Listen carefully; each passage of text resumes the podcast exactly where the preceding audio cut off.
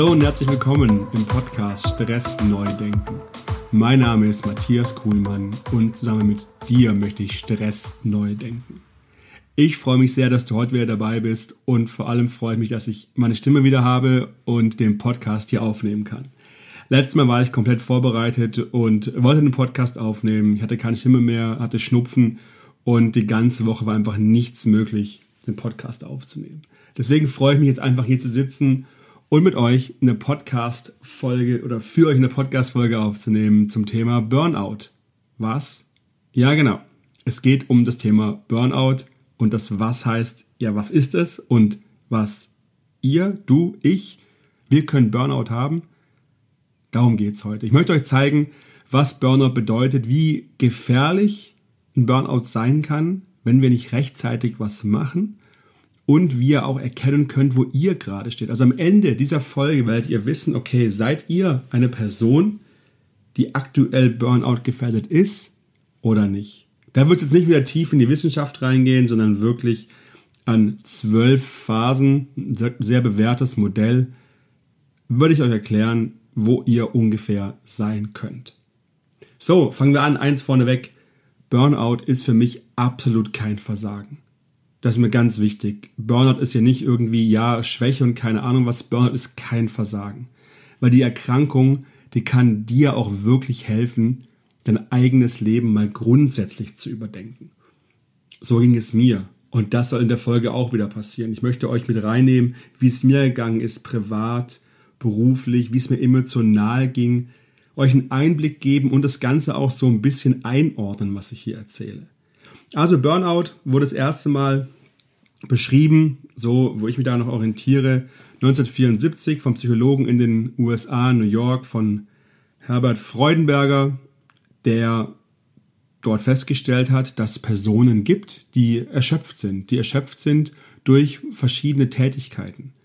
Und er hat das, das, Symptom sich angeschaut und daraus ähm, verschiedene Sachen abgeleitet. Worauf, worauf resultiert der Burnout? Er sagt, die Ursache ist Stress. Also die Hauptursache. Es gibt auch andere Ursachen wie wir strengen uns an und kriegen kein Gegen, keine Rückmeldung dazu. Also Effort and Reward. Also wir, wir tun etwas bei der Arbeit, aber es interessiert eigentlich keinen mehr. Führt zu Frust, kann auch in einen Burnout führen. Ich möchte mich aber hier voll und ganz darauf konzentrieren, wie durch Stress Burnout entstehen kann und da sind wir wieder, ihr werdet euch ne, erinnern, bei den Stressoren, bei den physikalischen Stressoren, also wenn ihr irgendwas körperlich euch irgendwie schwerfällt, bei den Leistungsstressoren, bei den sozialen Stressoren, Ärger, Konflikte. Aber hier vor allem ist die Leistung im Vordergrund und Personen, die dann noch den Glaubenssatz haben, perfekt zu sein zu müssen, angepasst sein zu müssen, sind in meinen Augen aus meiner Erfahrung raus Personen, die besonders gefährdet sind für einen Burnout. Ist es wirklich so neu? Ist es nicht. Ich war super überrascht, als ich das erste Mal ein Buch davon gelesen habe, dass die ersten Aufzeichnungen zu Burnout-ähnlichem Verhalten von 1880 sind. Damals nannte das Ganze nicht Burnout, sondern Neurasthenie, also eine Nervenschwäche, und wurde auf den rasanten Fortschritt in der damaligen Gesellschaft zurückgeführt. Merkt ihr was? Rasanter Fortschritt ist momentan auch ein Riesenthema in der Gesellschaft. Damals war es Industrialisierung, damals war es, wie haben wir uns verändert zu arbeiten damals, hin zu Maschinen, weg mehr von der manuellen Arbeit, hin zu sehr durchstrukturierten Arbeitsweisen Heute ist es nicht die Industrialisierung, heute ist die Digitalisierung. Auch eine Revolution, die in der Arbeitswelt stattfindet. Und deswegen wundert es auch nicht, dass die Zahlen, ich beziehe mich jetzt hier auf Deutschland, was die Burnout-Diagnostizierung angeht, seit 2008 sich verdreifacht haben. Verdreifacht, seit 2008. Das sind elf Jahre. Ich habe jetzt hier keine absoluten Zahlen rausgeholt, die waren für mich ein bisschen irreführend, aber es ging um diese Tendenz, die ich euch sagen möchte. Es ist etwas, was in den letzten zehn Jahren wirklich zugenommen hat. Die Diagnose Burnout. Eine andere Frage, kurz da reingesprungen, ist Burnout eine Krankheit? Noch ist sie offiziell keine Krankheit. Sie ist eine Zusatzdiagnose, wenn ihr erschöpft seid. Aber es gibt jetzt keinen Schlüssel. Ihr kennt die gelben Zettel, wenn ihr in Deutschland seid, ähm, auf denen so ein paar Ziffern draufstehen. Das sind momentan die ICD-10. Das ist quasi die internationale Standardisierung für äh, Krankheiten. Da ist eine Ziffer drauf, die könnt ihr auch googeln und könnt feststellen, okay, was habt ihr denn genau? Bei mir war jetzt auch was drauf letzte Woche in Bezug auf den grippalen Infekt. Aber da steht nur Z73 bei Burnout und das ist quasi eine Zusatzdiagnose. Also es ist eigentlich keine richtig anerkannte Krankheit.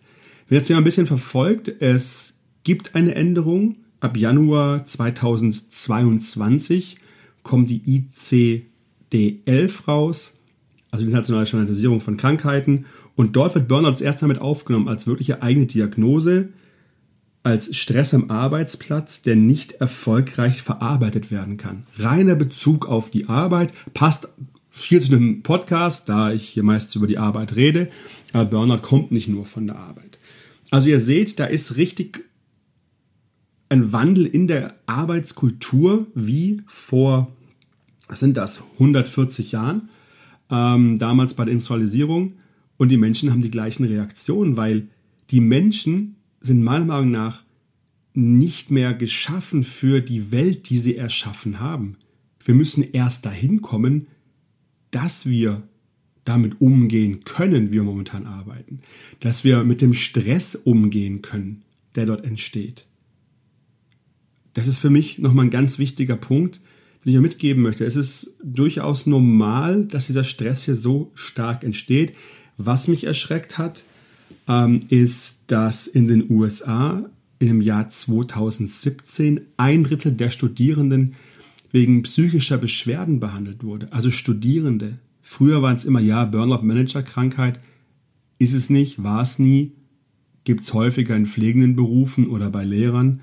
Ähm, als jetzt irgendwie bei Managern oder Top-Führungskräften. Aber darum geht es mir gar nicht, wer da irgendwie, welche Gruppe da führend ist. Das ist mir egal. Mir geht es um die, um die Botschaft, dass es ein Thema ist, was ernst genommen werden muss.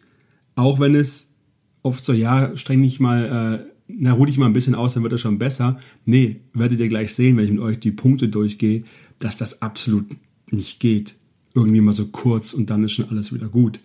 Also Punkt zu mir, als ich, bevor ich krankgeschrieben wurde, im April 2014, da ging gar nichts mehr. Da war bei der Arbeit nichts mehr möglich, da war privat nichts mehr möglich und emotional war ich auch nur ein Wrack. Da ist nicht mehr mit kurz nur mal ausruhen.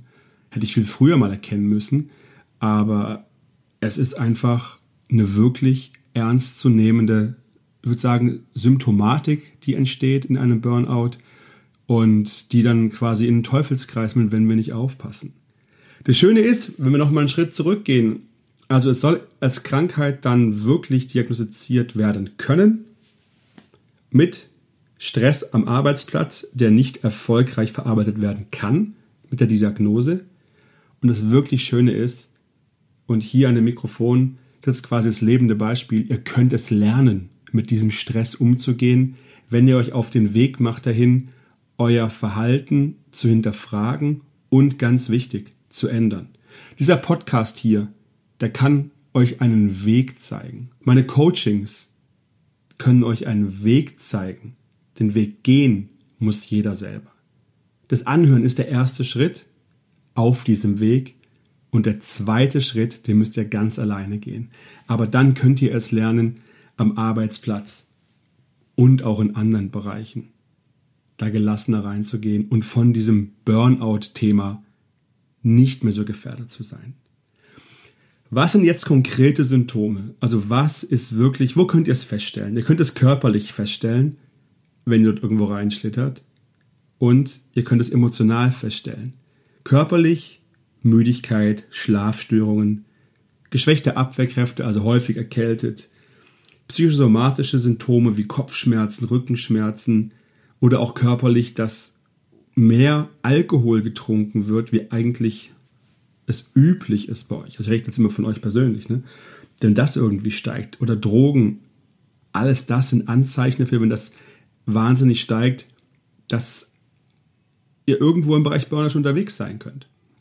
Wenn ihr emotional erschöpft seid, wenn euch alles zu viel ist, wenn ihr niedergeschlagen seid, wenn ihr eine innere Leere habt, sind alles Punkte, die darauf schließen können, dass ihr quasi in einem Burnout reinschlittert, dass ihr gereizt seid, dass ihr euch nur noch ärgert, nur Schuldzuweisungen, dass ihr mental erschöpft seid, dass ihr Fehler macht ohne Ende, dass ihr nicht mehr kreativ seid, obwohl es mehr war, dass ihr alles sinnlos findet. Also ihr könnt das so weiterführen. Ne? Es, gibt, es gibt so viele Punkte, die darauf hinführen können, ich sage bewusst können, dass es Anzeichen für einen Burnout sind, aber nicht müssen. Und eins vorneweg, ich bin schon mittendrin, eins jetzt hier nach zehn Minuten. Wenn ihr Anzeichen habt, dann lasst sie anschauen. Geht zu einem Arzt und guckt, wie er euch helfen kann, sie euch helfen kann. Auch wenn ich hier irgendwie was sage und er hat es ja dann gar nicht schlimm, Matthias hat im Podcast ja das und das gesagt, nein, nein, ich übernehme hier nicht, ich kann nicht die Verantwortung dafür übernehmen, dass ihr dann sagt, ja, okay, das ist dann doch nicht alles so schlimm. Wirklich, das ist nur mein Wissen, was ich habe als Bonner Präventionscoach, was ich hier weitergebe. Damit könnt ihr es einordnen, müsst aber dann selber aktiv werden. Also da gibt es einen Haufen Symptome, verschiedenen Ebenen, körperlich, emotional. Und den Rest steigen wir jetzt mal ein. Schauen wir uns jetzt mal wirklich einmal den Verlauf an. Die zwölf Stufen, die Herbert Freudenberger damals definiert hat. Und dann schaut ihr mal, wo steht ihr da? Und jetzt sage ich auch, ab welchem Punkt ihr unbedingt was machen müsst. Stufe 1. Du willst dich beweisen klingt völlig undramatisch, ist es meiner Meinung nach. Deswegen habe ich quasi immer die erste Stufe auf dem Burnout erklommen, weil ich habe eine hohe Begeisterung, habe einfach einen hohen Einsatz und gehe auch da wirklich an meine Grenzen. Wo ihr es vielleicht erkennen könnt, ihr habt sehr, sehr hohe persönliche Erwartungen an euch selber. Wenn ihr das konstant habt, ist es leicht, auch in die nächste Stufe zu kommen. Stufe 2, du verstärkst deinen Einsatz. Du legst nochmal einen drauf. Du denkst, okay, das passt, habe ich, läuft, nächstes Level, weiter, noch mehr. Auch gut. Was müsst ihr machen, wenn ihr die nächste Stufe geht und ihr gesund bleiben wollt? Richtig. Ihr müsst anfangen zu delegieren. Das, was ihr vorher gemacht habt, müsst ihr versuchen abzugeben. Es gibt immer Möglichkeiten, Themen abzugeben, auch wenn ihr keine Führungskraft seid. Zu überlegen, okay, ihr wollt noch mehr, wie könnt ihr es abgeben? Delegieren heißt auch, vielleicht nur Teile abzugeben. Nur das fällt den Personen dann schwer. Dann merkt ihr, okay, ihr wollt gar nichts abgeben, weil das ja die Gefahr birgt, dass ihr ersetzbar seid. Da komme ich, weil ich das sage, das kommt bei mir so hoch, wie das früher war. Nur nichts abgeben, weil es die Gefahr dafür, dass ich meinetwegen ersetzbar bin. Ich bin doch eigentlich unersetzbar. Das ist so eine wichtige Erkenntnis, sage ich mal, zu verstehen. Ihr müsst delegieren. Sonst, wenn ihr immer den Einsatz weiter verstärkt, ist es logisch, immer nach mehr Aufgaben ruft, dass es irgendwann zu viel wird. Was ihr auch feststellen könnt, die anderen können es eh nicht richtig machen. Wenn es eins eurer Themen ist, schaut mal da drauf, wie das sich für euch anfühlt. Einsatz verstärken, auch aus diesem Grund.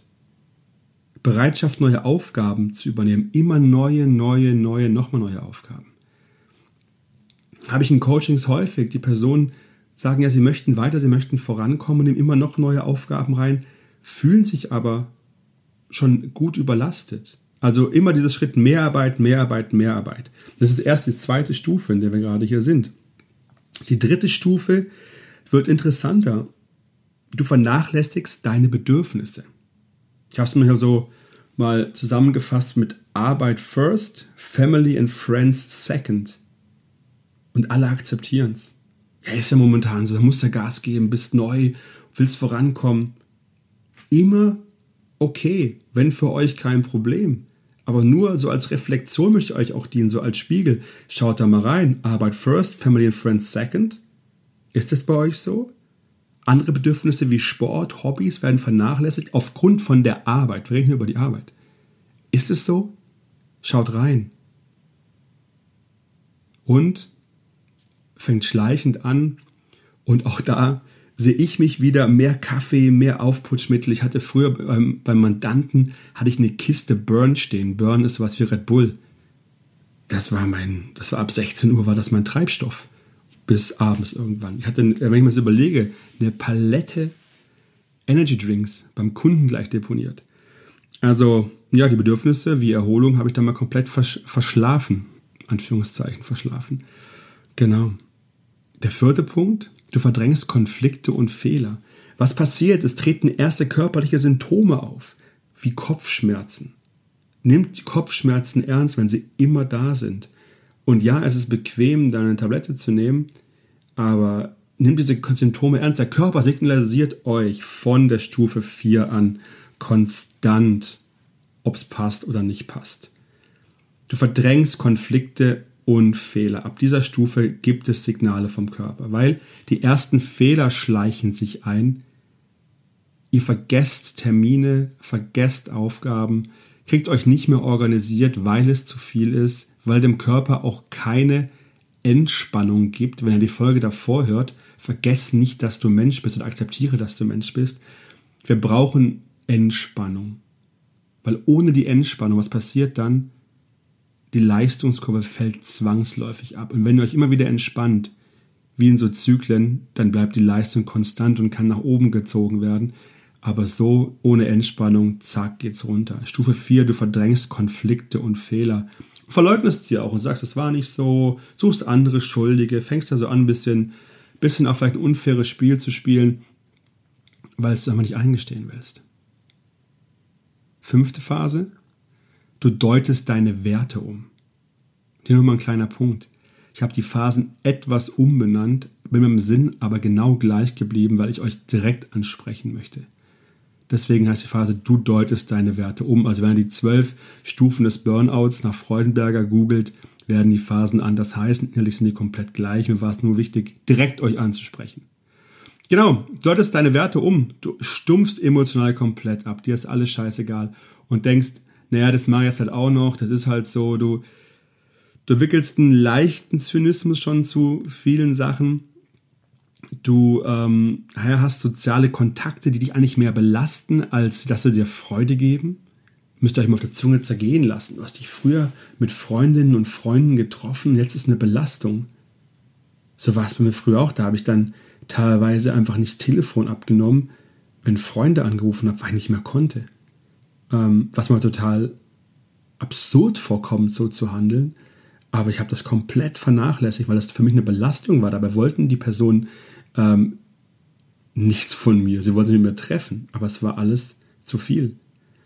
Und was früher wichtig war, wird heute entsprechend umgedeutet, in dieser, also in dieser Phase umgedeutet. Heißt so viel, eben, früher mit Freunden getroffen, heute, ach, die reden eh immer das Gleiche, habe ich keinen Bock, gehe ich nicht hin. Hobbys, nee, ist langweilig, jetzt muss ich erstmal hier was machen, das, das kann mal warten, das lasse ich jetzt mal ausfallen. Ich mache dieses Mal in Anführungszeichen, weil aus diesem Mal wird dann der Standard dann ist es weg. Dann ist die Komfortzone neu eingerichtet und das ist schwer, da rauszukommen. Es nehmen auch vor allem die, die Probleme in der Phase, weil du deine eigenen Werte umdeutest. In der Partnerschaft zu, wenn du eine Partnerin oder einen Partner hast, so war es bei mir auch damals, meiner jetzigen Frau, das war eine Katastrophe, was ich da abgezogen habe. Also weil äh, sie mich gar nicht wiedererkannt hat.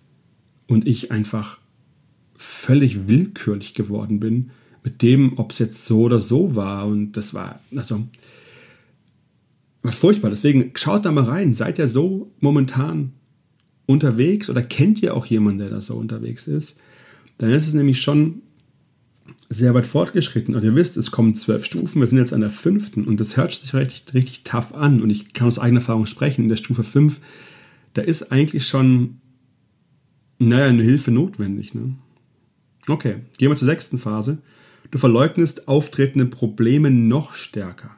Also deine eigenen und auch die Bedürfnisse von Fremden werden einfach verleugnet. Du hast keine mehr. Du gehst nur noch der Arbeit nach, egal was ist. Warum das so ist, warum du hinterher gehst, andere Folge, wird viel zu weit führen. Aber du gehst dem Ganzen einfach deine Bedürfnisse komplett aus dem Weg, auch von fremden Bedürfnissen, was Freunde, vielleicht auch Kinder, wenn du Kinder hast wollen, ist dir alles egal. Du ziehst dich komplett zurück, du bist nur für dich alleine. Du wirst zynisch gegenüber den normalsten Anforderungen. Also was irgendwie, kannst du das mal kurz für mich erledigen oder wir müssen hier einen Termin verschieben, bringt dich komplett aus der Bahn und reagierst absolut zynisch drauf. Ja, ist, dann machen wir das halt auch noch so. Nimmst dich selber gar nicht mehr ernst. Du hast kein Gefühl mehr dafür, dass du irgendwas gut machst. Selbst wenn du es gut machst. Ja, es soll auch Führungskräfte geben, ähm, die wenig loben. Und klar, dann ist da auch nicht viel, um dieses Gefühl vielleicht zu bekommen. Aber lass das mal in einem anderen Umfeld sein, wo das der Fall ist, du nimmst es gar nicht mehr an. Du irgendwie jetzt auch richtigen Widerstand zur Arbeit zu gehen, also konstant. Und was auffällig wird, auch zum ersten Mal noch mehr von außen ist, dass deine Leistung einfach abfällt. Du kriegst es nicht mehr auf die Spur, was du vorher gemacht hast, weil es zu viel ist. Wenn ihr überlegt, wo wir gerade herkommen, deutest deine Werte um, verleugnest deine Konflikte, vernachlässigst deine Bedürfnisse. Klar, dass das irgendwann darin ändert, dass deine Leistung abfällt, wenn du nicht mehr nach dir schaust. Und die körperlichen Beschwerden nehmen noch mehr zu. Also mir hat spätestens da, mein Körper hat mir Signale ohne Ende geschickt. Von Kopfschmerzen bis Magen-Darm-Geschichten. Es war furchtbar. Ich habe es alles komplett ignoriert. Eigene Bedürfnisse werden verleugnet. Die gibt es nicht mehr. Weil ich wollte perfekt sein. Ich wollte liefern, uns allen recht machen. Das hat mich dahin gebracht. Siebter Punkt. Dein kompletter sozialer Rückzug. Du findest einfach nicht mehr statt. Aus eigenem Antrieb machst du nichts mehr mit anderen Menschen. Mittagspause machst du wie? Genau alleine. Essen alleine. Wenn jemand dich mitnehmen möchte, nee, ich muss noch das machen, ich esse nur kurz irgendwie was. Freunde zu Hause findet nicht mehr statt. Also hier bist du komplett raus aus dem Spiel, ähm, bist hoffnungslos, orientierungslos, machst Dienst nach Vorschrift, schleppst dich da irgendwie hin, machst da irgendwas, hoffst, deine Fehler nicht auffallen und gehst wieder. Ähm, dass die Leistung einfach richtig runtergeht, wird von dir selber auch akzeptiert und du greifst immer noch mehr zur Ablenkung, zu Alkohol, zu Drogen, zu irgendwas, was dich irgendwie aus dieser traurigen Welt rauszieht. Und du hast eben diese psychosomatischen Erscheinungen. Manche haben Haarausfall, manche einfach körperliche Beschwerden und kein Arzt findet was. Ich war doch schon beim Arzt, Matthias, der hat nichts gefunden. Manchmal, da wird Zeit, dass wir miteinander mal reden, weil es ist immer etwas da. Wenn es der Arzt nicht findet, ist vielleicht nicht die Brille, die er aufhat, um es zu sehen. Und der Spezialist, der sieht vielleicht diese einen Beschwerden, wenn ich jetzt an Magen-Darm denke, die der andere wieder nicht sieht und bringt es nicht zusammen. Als ich in die Klinik gegangen bin, zum ersten Gespräch, ähm, Aufnahmegespräch, habe ich von meinen Leiden geschildert, was ich alles so hatte. Und da meinte die Frau, jetzt nicht vergessen, Sie waren noch nie in der psychosomatischen Klinik, meine ich, nee, noch nie. Ja, okay, interessant. Da haben immer ein paar Fäden gefehlt, die zusammengeführt haben. Und ich hatte das Verständnis damals nicht für das, was eigentlich los ist. Also du bist in Phase 7 komplett zurückgezogen und dein Körper rebelliert ordentlich. Phase 8. Äh, ja, du veränderst dein Verhalten noch mal mehr. Du warst, also wenn irgendwas schief läuft, immer sind es die anderen. Grundsätzlich Freunde. Freunde ziehen sich auch zurück. Du versinkst im Selbstmitleid. Dir wird Hilfe angeboten. Du weichst einfach ab. Du hältst an der Arbeit wie besessen fest. Warum? weil es dein Anker ist, weil du weißt, du musst, wenn du das loslässt, diese Arbeit, dann musst du ja dir einen Spiegel angucken und akzeptieren, dass du nichts mehr leisten kannst. Was völlig verständlich ist. Völlig verständlich ist, da keine Leistung mehr möglich ist. Nur diese Maske muss sitzen. Zu mir haben Freunde gesagt, hat es im Podcast auch, glaube ich, erwähnt gehabt, die mit dem Anzug immer rumlaufen und sehen, dachten, ja, das ist ja alles super. Nee, das ist einfach nur eine Maske. Die Anzug war perfekt nicht zu verstecken, weil er sah jeden Tag gleich aus. Ähm, Du hältst einfach daran fest, aber dein Verhalten hat sich so deutlich verändert. Du, du siehst es auch und Freunde wenden sich ab, weil die denken, was ist denn mit der Person los? Das geht gar nicht, weil du einfach alles abschmetterst. Phase 9. Du verlierst das Gefühl für deine eigene Persönlichkeit. Du funktionierst einfach noch. Du hast kein eigenes Leben mehr, du schätzt dich überhaupt nicht mehr wert. Du hättest so dringend Hilfe nötig, hast aber schon alle vergrault, selber kriegst du es nicht mehr hin und bist eigentlich wirklich arbeitsunfähig, also komplett arbeitsunfähig in dieser Phase. Weil einfach nichts mehr geht. Davor gibt es Hilfestellungen, komme ich am Schluss drauf zu, aber hier ist eigentlich nichts mehr möglich. Und deine psychosomatischen Beschwerden, wenn du welche hast, ich gehe davon aus, dass sie da sind, werden noch mehr zunehmen und gar nicht mehr irgendwie wegzukriegen sein. Phase 10, du bist innerlich leer Alles ist sinnlos. Du hast Panikattacken, du hast Angst vor Menschen, konstant Angst, irgendwas zu machen. Ich habe mir festgestellt, ich hatte Angst vom Autofahren, wenn es mir schlecht ging. Ich konnte nicht Auto fahren, ich dachte immer, diese Autofahrt von A nach B, die werde ich nicht überleben. Ich bin damals auch relativ viel geflogen. Wenn es ein Abendflug war, habe ich sofort das erste Bier genommen, was da war, habe es getrunken, da konnte ich ruhig fliegen. Sobald es ein bisschen gewackelt hat, habe ich zu viel bekommen. Einfach mal so ein bisschen, wie gesagt, ein bisschen von mir erzählen. Ne? Was war da los? Ich war komplett voll mit Angst und Panik. Ich war dauerhaft müde, obwohl ich geschlafen habe. Da war nichts mehr.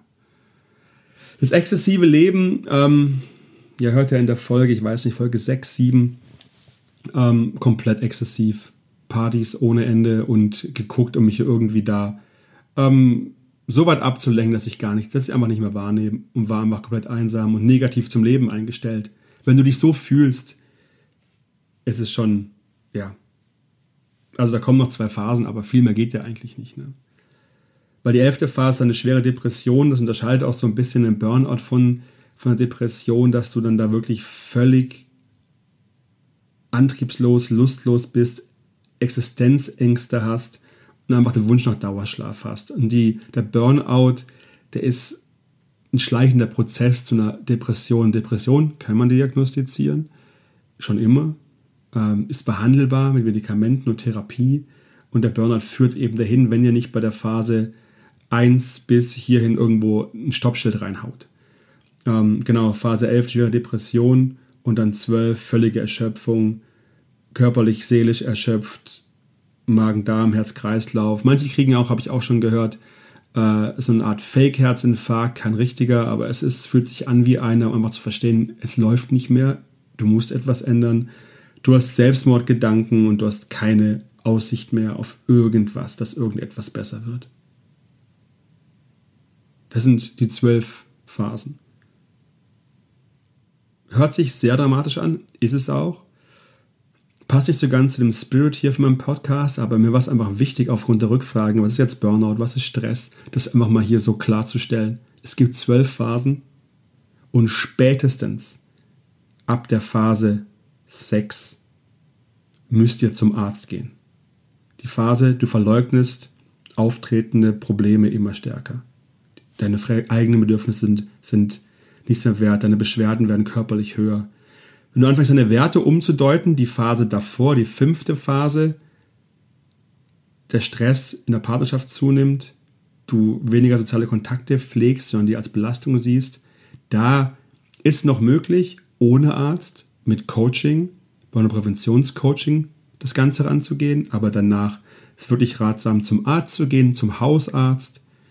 Der oder die weiß dann, wie es weitergeht. Das war mein Weg, weil danach ähm, ihr müsst was machen. Ist ganz wichtig. Aber davor, vor am Anfang, wenn es auch darum geht, ihr seid in der Phase 1, du willst dich beweisen möchtest einfach das Ganze machen und dabei gesund bleiben. Da ist Coaching der richtige Ansatz für.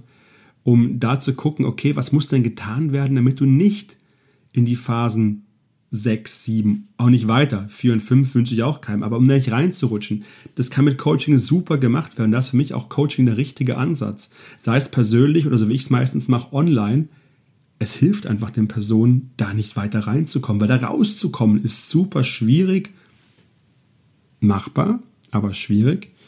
Ähm, und deswegen fangt da vorher an, macht euch schlau und guckt, was euch da gut tut. Andere Frage, die an mich herangetragen wird, ja, okay, wie merke ich denn, Matthias, ist es jetzt ein richtig so Burnout oder ist es eine vorübergehende Erschöpfung? Meine Antwort ist, wenn ich nicht die zwölf Phasen dann mal kurz vorstelle, also alles, was ne, so zwei Wochen ist mit so einer Phase, ist noch okay. Habe ich auch die Phasen, um zu merken, ah, das ist ein bisschen viel. Da muss sich ein bisschen was ändern. Ähm, nur wenn ihr, ich will es gar nicht in der Zeit festmachen, ich will es in der Phase festmachen. Was ist bei euch gerade los? Also wenn du dauernd deine Werte umdeutest, Phase 5, ja, das ist schon etwas, was Richtung Burnout weiter reingehen kann. Und von den Phasen 10, 11, 12 in der Lehre, da muss, das ist Burnout. Ne? Also da muss man gar nicht viel drüber reden. Und wichtig ist nochmal hier, das ist so die Hürde, vor allem Wenn ich sehe, wer lässt sich denn behandeln, wer kommt zu mir in die Coaching, das sind meistens Frauen. Ich möchte auch jeden Mann ermutigen, nehmt euch dem Thema an. Es ist keine Schwäche, kein Versagen. Die Erkrankung kann euch helfen, das eigene Leben grundsätzlich zu überdenken und danach auch freier zu leben, das Gleiche zu machen wie davor. Es ist wirklich, es ist alles möglich. Danach müsst ihr nicht irgendwo hingehen und Strandmatten, äh, was ich in Thailand verkaufen. Nein, ihr könnt das Leben, was ihr davor hattet, leben. Einfach nur anders, bewusster leben. Deswegen schaut euch das an und geht gern nochmal den Podcast durch. Schaut euch mal die zwölf Phasen von Herbert Freudenberger an. Dann wisst ihr, was Sache ist. Schickt mir eine E-Mail schicke ich euch einen Test, da könnt ihr schauen, wo steht ihr da, was den Burnout angeht. Genau. So viel für heute. Ich fasse nochmal ganz kurz zusammen. Wie stellt ihr es fest, dass ihr in Richtung Burnout geht? Körperlich, emotional? Wie könnt ihr konkret da reingehen? Die zwölf Stufen, zwölf Phasen, wie ich sie genannt habe. Da könnt ihr genau nachgucken, wo steht ihr da. Ihr könnt mich anschreiben, wenn ihr Fragen habt. Dritter Punkt, guckt, dass ihr ab einer gewissen Phase, ab der Phase 6, wenn die Probleme immer stärker werden, zum Arzt geht. Und verlasst euch da nicht auch auf irgendein Coaching. Ich würde es nicht machen. Ich mache es nicht. Es geht einfach nicht, wenn ich das feststelle, weil die Person muss in ärztliche Behandlung, weil alles andere ist fahrlässig, weil es wirklich eine Krankheit ist, die, wie ihr seht, lebensgefährlich ist sich viele auch das Leben genommen haben, die diesen Weg gegangen sind. Deswegen ganz wichtig. Schaut da einfach rein. Gut, das war's für heute. Nicht ganz so easy Thema, um mal so kurz locker runterzureden.